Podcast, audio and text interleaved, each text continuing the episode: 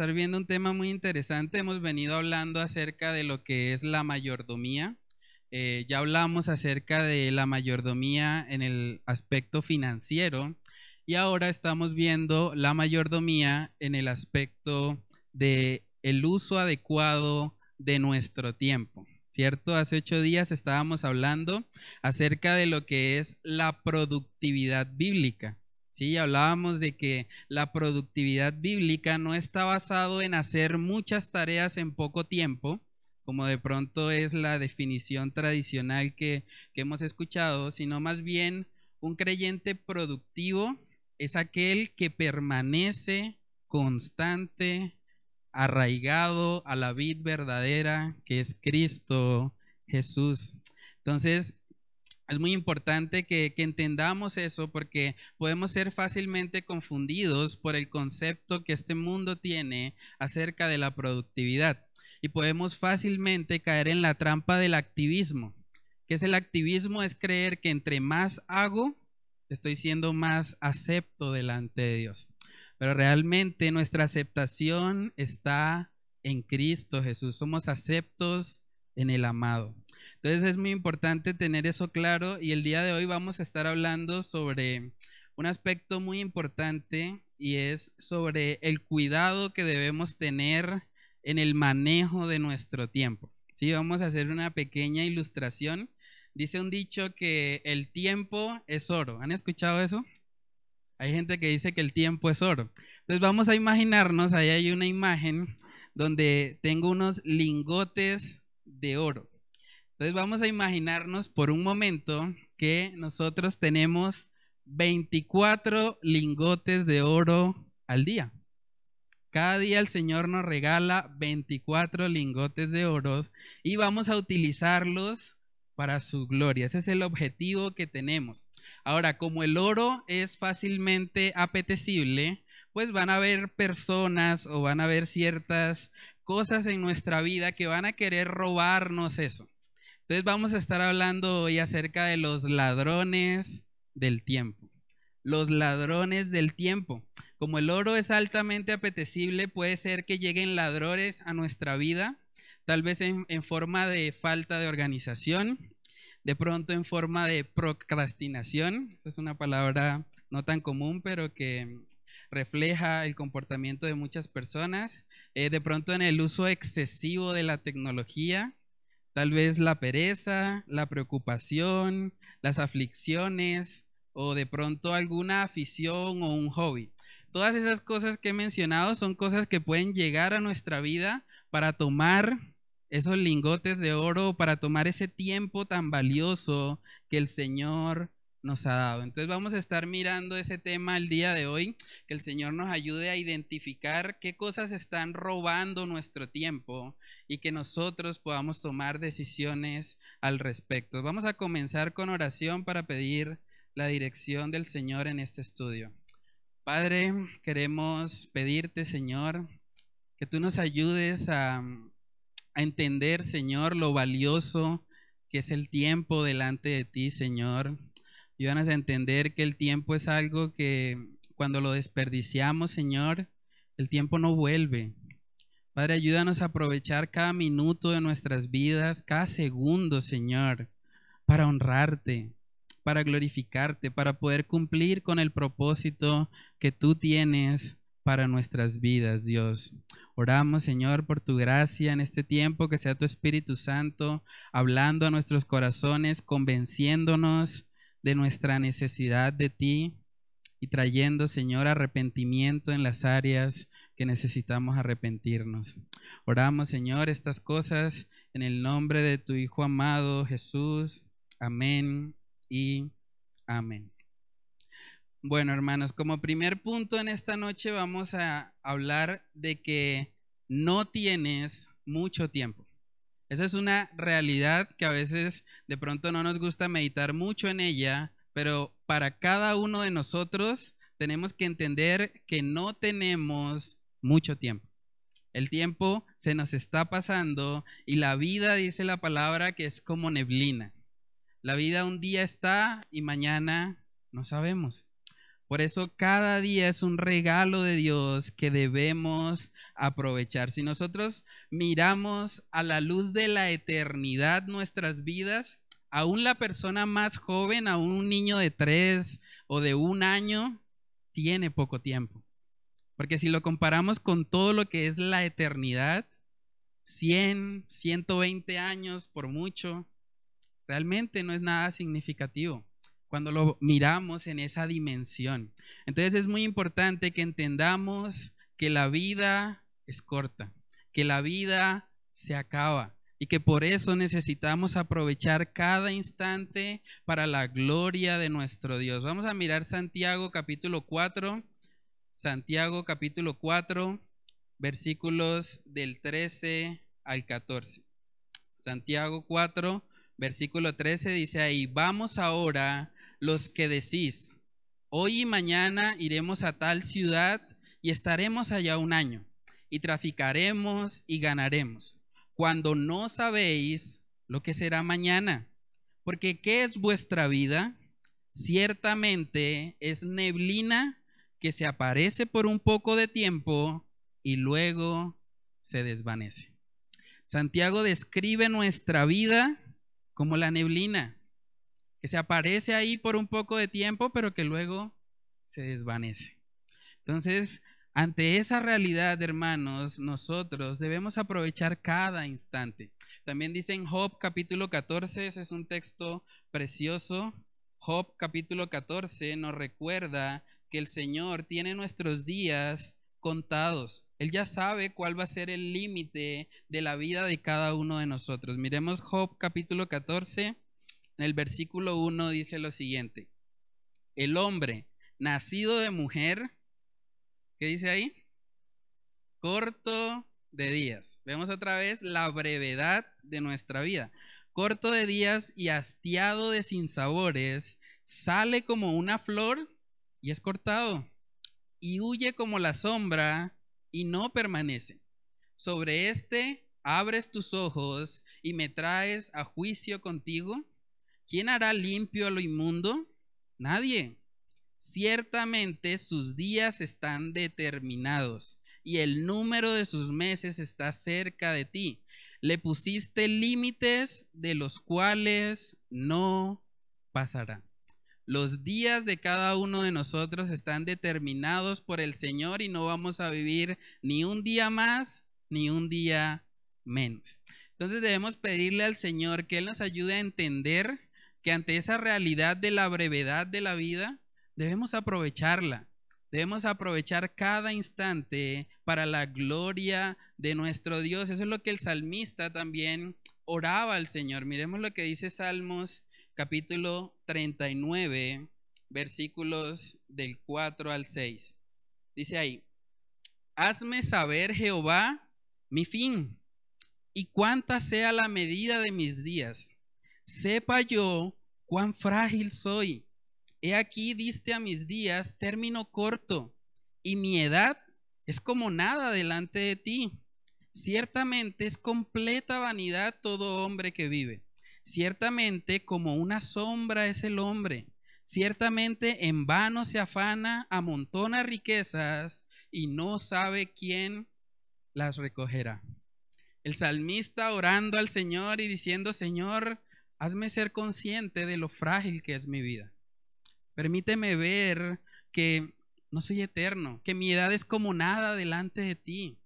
Deberíamos orar de esa manera también.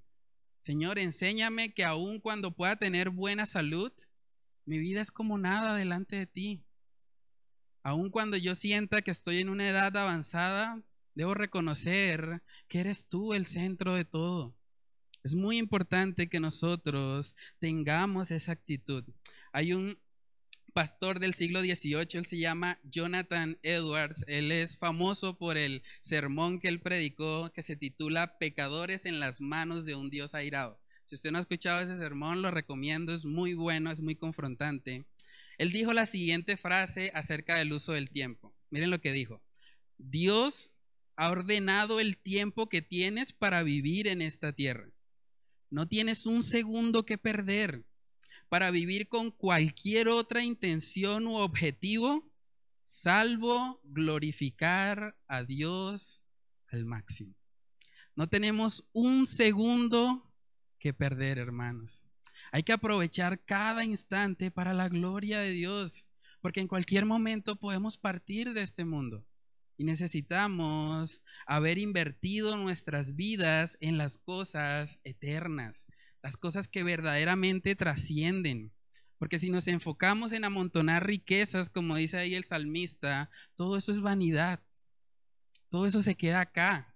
Pero lo que trasciende son los tesoros celestiales. Vamos a mirar Primera de Corintios capítulo 3 Primera de Corintios capítulo 3, ahí nos habla acerca de un juicio que va a venir para los creyentes. Y eso es interesante porque en el libro de Apocalipsis vemos lo que es el juicio del gran trono blanco donde todas las personas van a comparecer ahí y es un juicio para condenación.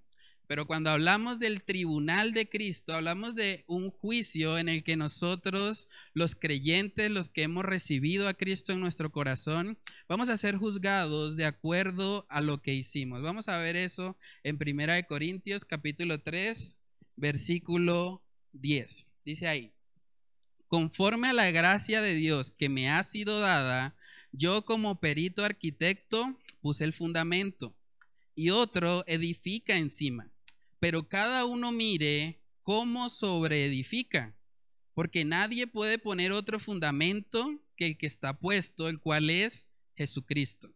Y si sobre este fundamento alguno edificare oro, plata, piedras preciosas, madera, heno, hojarasca, la obra de cada uno se hará manifiesta, porque el día la declarará, pues por el fuego será revelada y la obra de cada uno, cual sea, el fuego la probará. Si permaneciere la obra de alguno que sobreedificó, recibirá recompensa. Si la obra de alguno se quemare, él sufrirá pérdida. Si bien él mismo será salvo, aunque así como por fuego. Es interesante porque habla de que lo que nosotros sobreedificamos, o sea, una vez que hemos recibido a Cristo, Él es el fundamento de nuestra vida, de ahí en adelante podemos hacer obras de, heno, de hojarasca, o podemos hacer obras de oro, de plata, de piedras preciosas. Entonces eso nos debe animar a nosotros como creyentes a perseverar en nuestra carrera, a hacer cosas que de verdad puedan traer gloria al Señor. Dice ahí al final que, bueno, los que no hagan muchas obras o las obras que se quemaren más bien, dice que sufrirán pérdida, no perderán su salvación, pero sufrirán pérdida. Imagínense la tristeza de un creyente estando en ese tribunal de Cristo y que el Señor diga, no, todas las obras que usted hizo fueron como jarasca, se quemaron ante el fuego. Qué tristeza, ¿no? De verdad que a la luz de ese tribunal de Cristo, hermanos, yo creo que nosotros debemos ser motivados a servir al Señor de todo corazón, a aprovechar cada instante de nuestra vida. Vemos ahí en 2 de Corintios capítulo 5 que también habla acerca de eso, 2 de Corintios 5, 10, dice, porque es necesario que todos nosotros, está hablando de creyentes, comparezcamos ante el tribunal de Cristo para que cada uno reciba según lo que haya hecho mientras estaba en el cuerpo, sea bueno o sea malo. Es una realidad de que todos los creyentes, los que han sido justificados por Cristo Jesús, van a comparecer en ese tribunal de Cristo. Y el Señor va a dar recompensas a aquellos que vivieron para Él, aquellos que le glorificaron. Y eso es muy importante. Yo creo que algo que muchas veces fallamos nosotros, o algo en lo que fallamos, es porque a veces no, meditamos mucho en lo que viene. A veces estamos tan enfrascados en, las cosas de este mundo que hay que trabajar, que hay que proveer, y hay muchas cosas que son buenas que debemos hacer, pero también debemos dedicar un tiempo para meditar en lo que viene, porque viene ese tribunal de Cristo y vamos a comparecer todos. Cada uno de nosotros, si hemos creído en Cristo, va a estar ahí, delante de Dios, Y el Señor va a recompensar de acuerdo a como nosotros le hayamos servido en esta tierra. Entonces, hermanos, saber que, que nos espera una eternidad es algo que debe motivar nuestra vida de piedad. Debe motivar nuestra vida cristiana. Eso es lo que vemos también en Hebreos capítulo 13. Hebreos capítulo 13. Ahí vemos cómo los hombres de Dios fueron motivados al recordar que ellos no tenían acá una ciudad permanente. Vamos a Hebreos capítulo 13, versículos del 13 al 14. Dice ahí, salgamos pues a él, fuera del campamento, llevando su vituperio, porque no tenemos aquí ciudad permanente, sino que buscamos la porvenir. Hermanos, saber que nosotros somos extranjeros y peregrinos en este mundo debe motivar nuestras vidas de piedad. Debe motivarnos a, a, sacrificarnos por Cristo Jesús. Porque en últimas, todo lo que acumulemos en esta tierra no nos lo vamos a llevar. Pero lo que hacemos para Él, eso permanece. Eso permanece, eso le trae gloria a Él. También dice en Colosenses capítulo 3, Colosenses capítulo 3, versículo 23. Dice ahí, y todo lo que hagáis, hacedlo de corazón, como para el Señor y no para los hombres, sabiendo que del Señor recibiréis la recompensa de la herencia, porque a Cristo el Señor servís. Qué privilegio Aquí vemos el apóstol Pablo recordándole a una iglesia, la iglesia de Colosas, que ellos no servían al pastor de Colosas, ellos no servían a los ministerios de Colosas, a Cristo el Señor servían. Y es de Él de quien viene la recompensa. ¿Qué otra motivación necesitamos, hermanos? Cristo mismo va a recompensar a aquellos que viven para Él.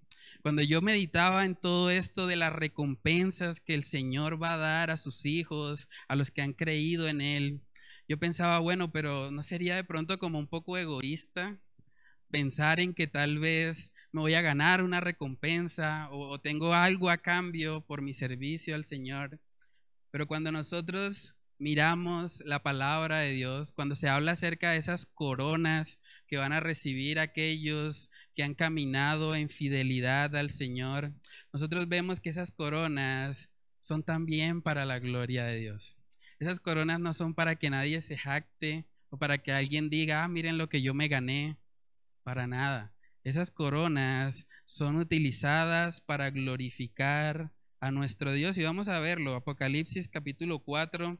Apocalipsis capítulo 4 en el versículo 10 dice ahí, los 24 ancianos, que representan a los redimidos, dice, se postran delante del que está sentado en el trono y adoran al que vive por los siglos de los siglos. Miren lo que hacen. Y echan sus coronas delante del trono, diciendo, Señor, digno eres de recibir la gloria y la honra y el poder, porque tú creaste todas las cosas y por tu voluntad existen y fueron hechas. Qué gran privilegio. Cada recompensa, cada corona que podamos recibir en ese tribunal de Cristo, la vamos a utilizar para echarla delante del Señor y reconocer que a Él pertenece toda la gloria.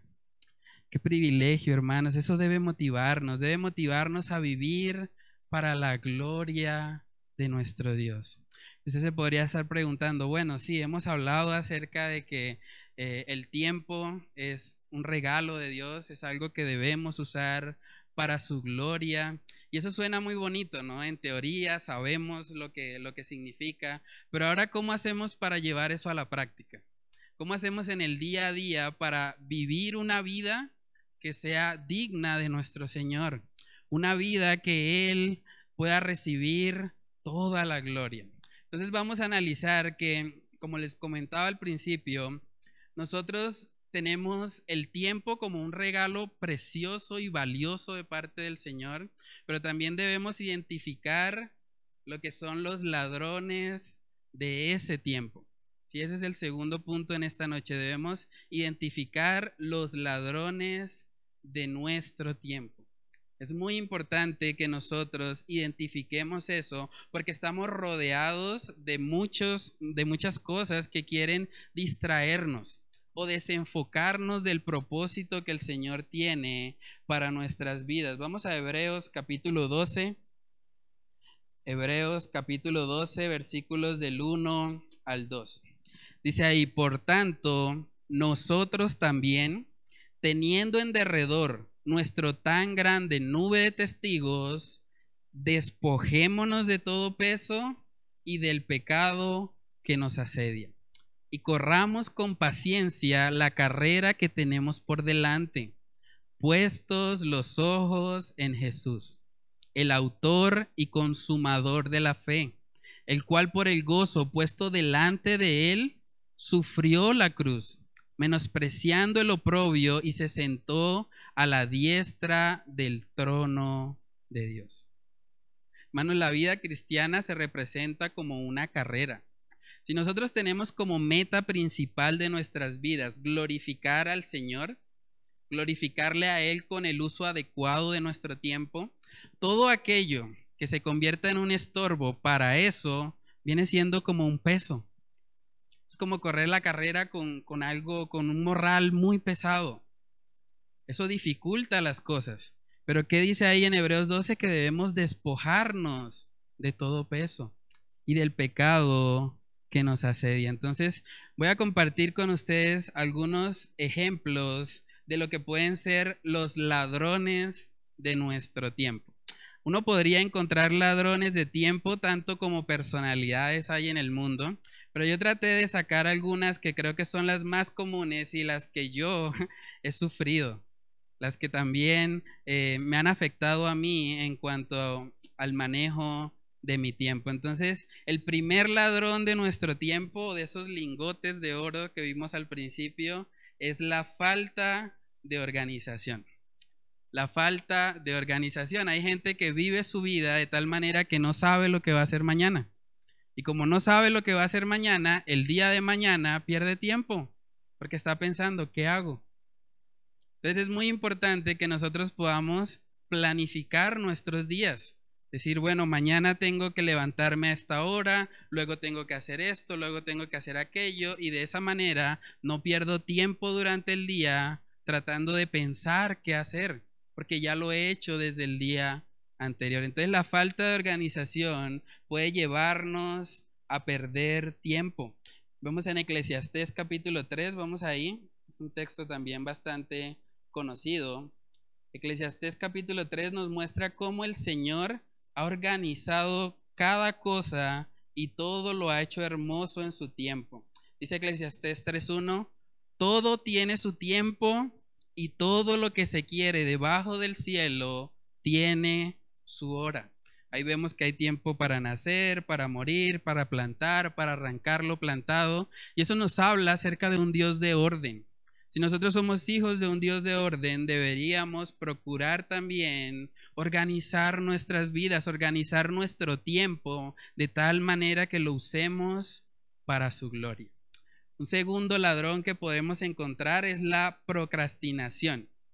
Esa palabra suena un poco extraña, pero es muy común. Es posponer las tareas que yo no quiero hacer y hacerlas que me gustan más. Entonces una persona puede decir, bueno, a mí me gusta más escuchar música que de pronto hacer la tarea. Entonces voy a pasar una hora escuchando música y luego miro si me alcanza el tiempo para hacer la tarea. Una persona que procrastina es una persona que eh, desplaza las tareas importantes por aquellas que le son más placenteras. Entonces la gente dice, bueno, pues yo prefiero eh, comer primero antes que hacer la tarea o hacer X o Y eh, labor que tenga pendiente. Entonces es muy importante que nosotros también nos guardemos de esa actitud, porque cuando somos procrastinadores estamos de alguna manera desplazando lo más importante por aquello que simplemente nos gusta. ¿sí? Dice la palabra en Santiago capítulo 4, vamos ahí. Santiago capítulo 4. Este es un versículo que deberíamos como anotar todos en nuestra agenda para que nos pueda recordar la importancia de no procrastinar. Dice Santiago capítulo 4 en el versículo 17. Dice, y al que sabe hacer lo bueno y no lo hace, le es pecado.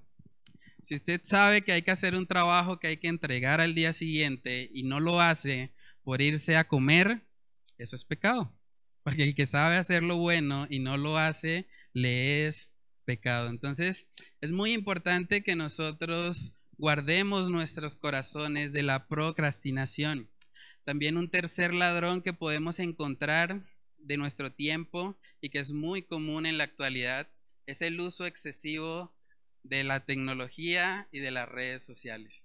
Yo creo que eso es algo que, que nos afecta a todos de una u otra manera. Somos la generación que tiene más acceso a la tecnología y como resultado de eso hoy se habla incluso de personas adictas a la tecnología, personas que tienen que ir a un centro de rehabilitación para que les quiten o les ayuden a superar esa adicción.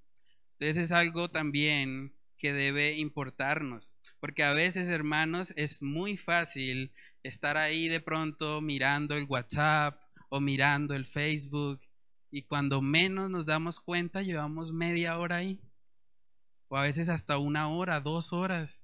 Simplemente ahí, pasando con el dedo, mirando las notificaciones. Hay una frase también de John Piper que él habla acerca de ese tema y él dice, uno de los grandes usos del Facebook y Twitter será demostrar en el último día que la falta de oración no fue por falta de tiempo. Tremendo eso, ¿no? La forma como nosotros estamos utilizando las redes sociales, hermanos, puede ser un ladrón de nuestro tiempo. Puede ser algo que nos esté llevando a, desperdiciar eso tan valioso que el Señor nos ha dado. Que el Señor nos ha regalado 24 eh, horas que debemos aprovechar para Él. Otro ladrón de nuestro tiempo puede ser la pereza. La Biblia habla mucho también acerca de eso. Hay gente que desayuna a las 11 de la, de la mañana. ¿Por qué? Por pereza. Pero realmente no debería ser así. La Biblia nos advierte mucho sobre este pecado. Dice en Proverbios capítulo 13, sobre todo en el libro de Proverbios, se habla mucho acerca de lo que es la pereza, porque una persona perezosa desperdicia el valioso tiempo que el Señor le está dando. Y por eso vemos que en la palabra se nos advierte acerca de tener esa actitud. Miren lo que dice Proverbios capítulo 13 en el versículo 4. El alma del perezoso desea y nada alcanza, mas el alma de los diligentes será prosperada. El alma del perezoso desea, pero nada alcanza, porque no está dispuesto a esforzarse. Entonces, hermanos, para aprovechar nuestro tiempo, debemos eliminar la pereza de nuestras vidas. Debemos pedirle al Señor que nos ayude a ser almas diligentes, diligentes en lo que Él nos ha encomendado. Otro ladrón de nuestro tiempo puede ser la preocupación. Hay mucha gente que pasa horas y horas de su vida meditando o estresados de pronto por el futuro, de pronto por la situación que están viviendo y viven constantemente en ansiedad, en afanes y sin darse cuenta están perdiendo horas valiosas de su vida en la preocupación. Pero vamos a ver lo que dice la palabra en Filipenses capítulo 4, donde nos muestra cómo deberíamos lidiar con esos pensamientos. Dice Filipenses capítulo 4, versículos del 6 al 7, por nada estéis afanosos, sino sean conocidas vuestras peticiones delante de Dios en toda oración y ruego con acción de gracias. Y la paz de Dios, que sobrepasa todo entendimiento, guardará vuestros corazones y vuestros pensamientos en Cristo Jesús. Mano, la forma como combatimos la preocupación en nuestras vidas es a través de la oración. Dice que cuando hacemos eso, la paz de Dios va a gobernar nuestros corazones, esa paz que sobrepasa todo entendimiento.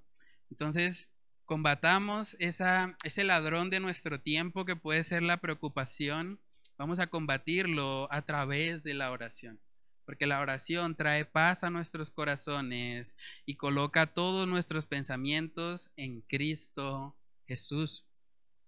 También podemos tener otro ladrón de nuestro tiempo que es muy común en esta época y es la afición de pronto a los deportes o a un hobby o a los videojuegos, porque hoy por hoy uno ve mucho, sobre todo en la, en la generación más joven, que ellos están de cabeza en los videojuegos.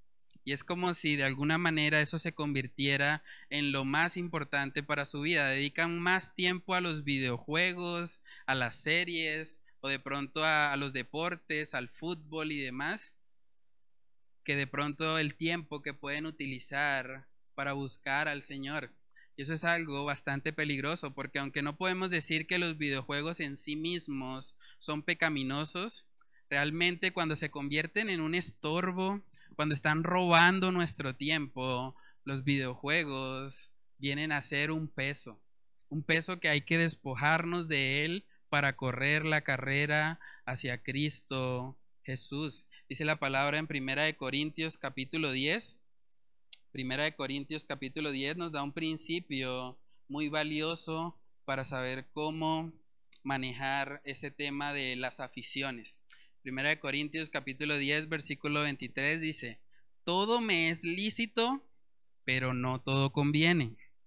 Todo me es lícito, pero no todo edifica.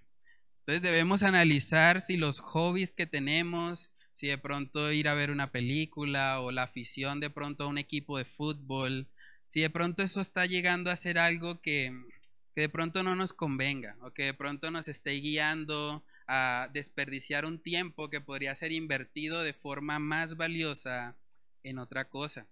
Entonces hemos visto aquí diferentes ejemplos de posibles ladrones de nuestro tiempo, ¿cierto? Ahora uno podría pensar, bueno, pero ya identifiqué o ya vi, puede ser que usted de pronto tenga otro, otro ladrón de su tiempo, es algo que, que también puede pasar.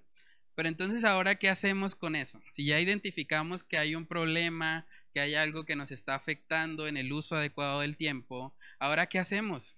¿Cómo lo, solucionamos? Vamos a ver el tercer punto en esta noche que es reemplaza los ladrones de tu tiempo reemplaza a los ladrones de tu tiempo. Hermanos, un principio bíblico que vemos alrededor de todo el Nuevo Testamento es el principio del reemplazo. Lo vemos mucho en las cartas del apóstol Pablo, donde él nos dice, bueno, aléjense de esto, pero no solamente aléjense de eso, en lugar de eso van a reemplazarlo por esto otro. O sea, el apóstol Pablo nos enseña, bueno, huye de lo negativo pero sigue hacia lo positivo. Porque de nada sirve que una persona que de pronto es adicta a los videojuegos diga, bueno, yo voy a huir de los videojuegos y me voy a quedar aquí con toda mi ansiedad porque quiero ir a jugar y no lo voy a hacer. La idea es que esa persona pueda reemplazar eso que hacía que no le aportaba mucho a su vida por aquello que sí. Vamos a ver ese principio del reemplazo en varios pasajes, segunda de Timoteo, capítulo 2, Segunda de Timoteo capítulo 2 en el versículo 22. Dice ahí, huye también de las pasiones juveniles y sigue la justicia, la fe, el amor y la paz con los que de corazón limpio invocan al Señor. Si ven que el apóstol Pablo le dice, huye de eso, huye de las pasiones juveniles, pero no te quedes ahí. Ahora corre y sigue la fe, la justicia, aquello que el amor y la paz con los que de corazón limpio invocan al Señor. Ese es el principio del reemplazo. Quitamos lo negativo de nuestra vida, pero corremos hacia lo positivo. Buscamos al Señor en lugar de aquello que estaba siendo un estorbo en nuestra vida. Dice Romanos capítulo 12, Romanos capítulo 12, en el versículo 2, ahí vemos otra vez ese principio. Dice, no os conforméis a este siglo. Y luego dice, sino transformaos por medio de la renovación de vuestro entendimiento, para que comprobéis cuál sea la buena voluntad de Dios, agradable y perfecta. Entonces no dice simplemente, no se conformen a este siglo. No, dice, en lugar de eso, transformen su, su, entendimiento para que comprueben cuál sea la buena voluntad de Dios. Quitamos lo negativo y vamos hacia lo positivo. Entonces, ante esos ladrones de nuestro tiempo, ante esas cosas que pueden convertirse en un estorbo en nuestra vida, debemos reemplazarlas. Reemplazarlas por aquellas cosas que sí traen edificación y una vida de piedad a nuestras vidas. Vamos a ver un texto más en Colosenses 3. Colosenses 3. Ahí vemos también ese principio del reemplazo. Miren que en Colosenses capítulo 3, versículo 5 dice, haced morir pues lo terrenal en vosotros. Fornicación, impureza, pasiones desordenadas, malos deseos y avaricia, que es idolatría. Y ahí sigue describiendo varias cosas que hacen parte de lo terrenal. Pero si nosotros bajamos hasta el versículo 12, vemos el principio del reemplazo nuevamente. Nos decía en el 5, haced morir lo terrenal. Ahora miremos en el versículo 12, dice, vestíos pues como escogidos de Dios, santos y amados, de entrañable misericordia, de benignidad, de humildad, de mansedumbre, de paciencia.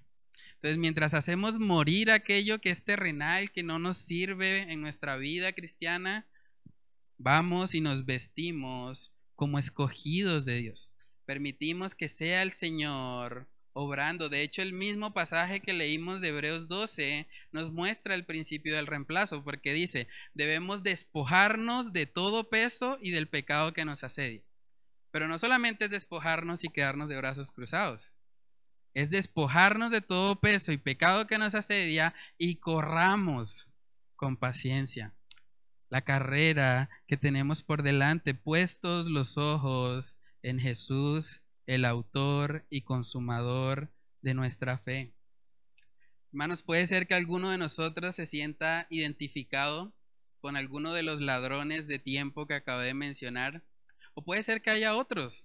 Cada uno de nosotros es una persona diferente que tiene luchas diferentes. Usted puede ser que identifique algo en su vida que se está convirtiendo en un ladrón de su tiempo, que le está robando esos lingotes de oro que el Señor le ha regalado. Identifiquemos cuáles son esos ladrones y tratemos de reemplazarlos. Voy a dar algunos ejemplos de cómo se puede ver eso. Cuando usted se sienta tentado, por ejemplo, a pasar mucho tiempo en las redes sociales, usted puede tomar el teléfono celular y llamar a un hermano. Si quiere, llámeme a mí, me pregunta cómo estoy. La idea es reemplazar lo malo, reemplazar aquello que es una piedra de tropiezo y buscar algo que me edifique. De hecho, las redes sociales, aunque el nombre dice que son sociales, no lo son tanto. Porque la verdadera interacción ocurre en la vida real. Entonces, cuando usted se sienta tentado de pronto a, pasar demasiado tiempo ahí, llame a un amigo, llame a un hermano en la fe, pregúntele cómo está, qué necesita, cómo puede orar por él.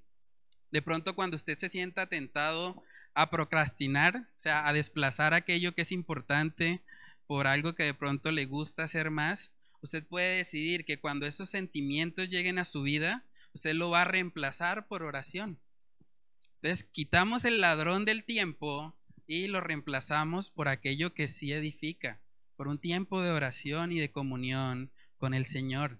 De pronto, cuando usted se sienta tentado a pasar todo el día viendo una serie o viendo una película o jugando videojuegos, usted puede decidir que cuando ese sentimiento llegue a su vida, usted se va a apartar y más bien va a estudiar la palabra y combatimos aquello que es negativo con algo que es positivo. De pronto si usted se siente estresado o preocupado en exceso por el futuro y usted está constantemente angustiado, Usted puede salir en ese momento y decir, voy a compartirle el Evangelio a alguien.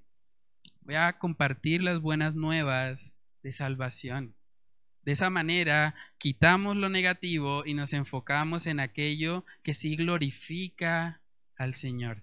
Y vamos a ver un último pasaje donde vemos al apóstol Pablo mostrándonos cómo se vive una vida para la gloria de Dios.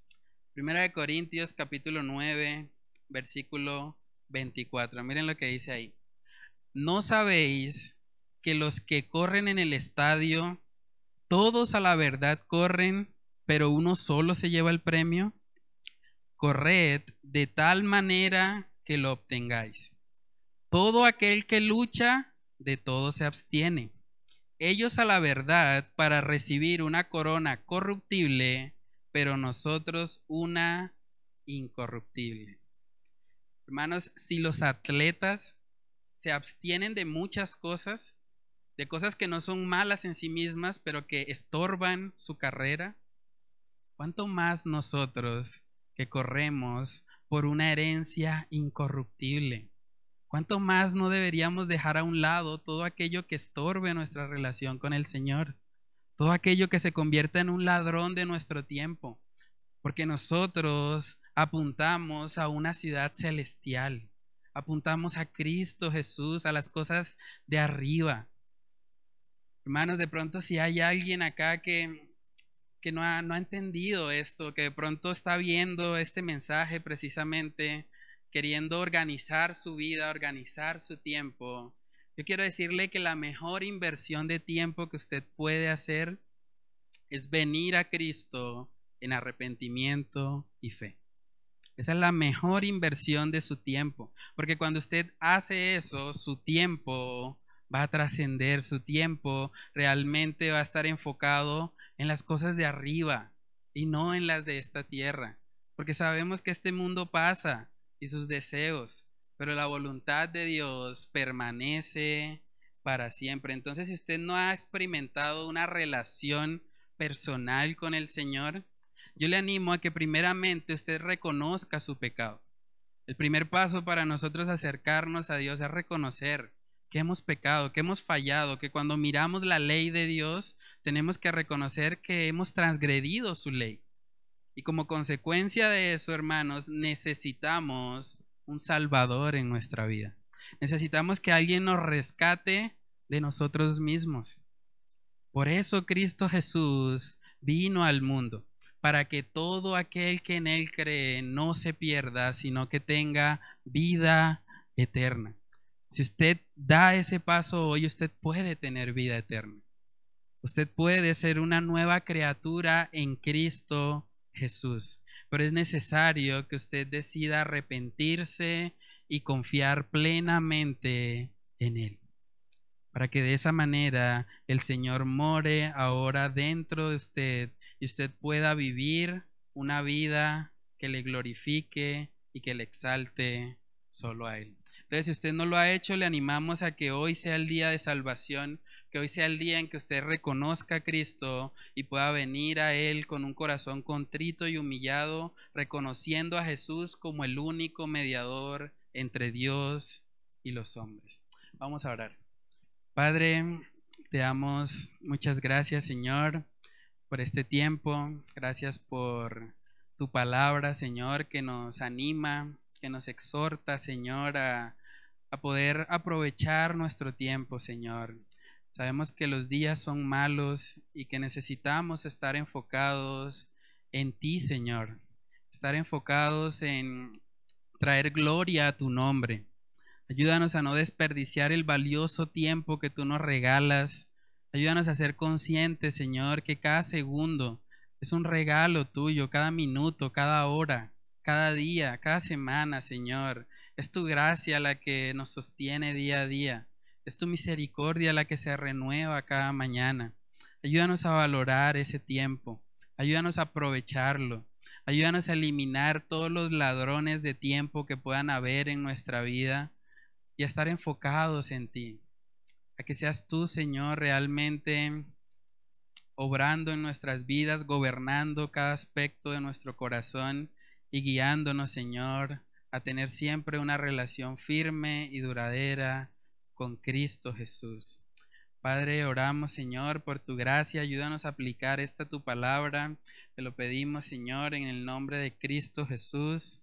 Amén y amén.